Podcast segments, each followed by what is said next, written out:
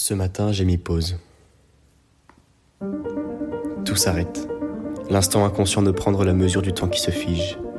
Ce qui était enchaînement, addition de succession, devient souvenir placide et figé, comme si l'horloge s'était arrêtée, expirée et s'échappait.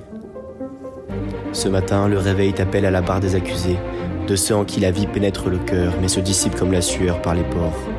Tout va trop vite, tout se suit et se ressemble. Est-ce que le vent va tomber? La calme est arrivée. Si demain est un autre jour, prouve-le-moi, montre-moi que ce n'est pas un cycle. Tout va trop vite. L'amitié de la veille est-elle encore celle d'aujourd'hui? Factice, surjouée.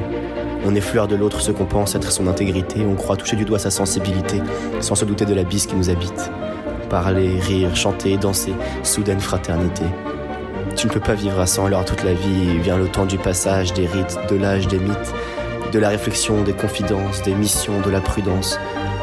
Vient le temps où l'inconscience n'est plus qu'un vaste souvenir effacé. Mais putain, qu'est-ce qui t'empêche de prendre ce verre, de prendre ce train? Fuis la bienséance, la bien-pensance, écarte-toi du lendemain, on verra bien. On verra bien. Et voilà. Tout recommence à n'être qu'enchaînement d'événements.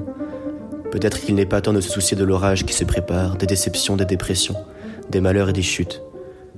Peut-être qu'il est juste temps d'être inconscient.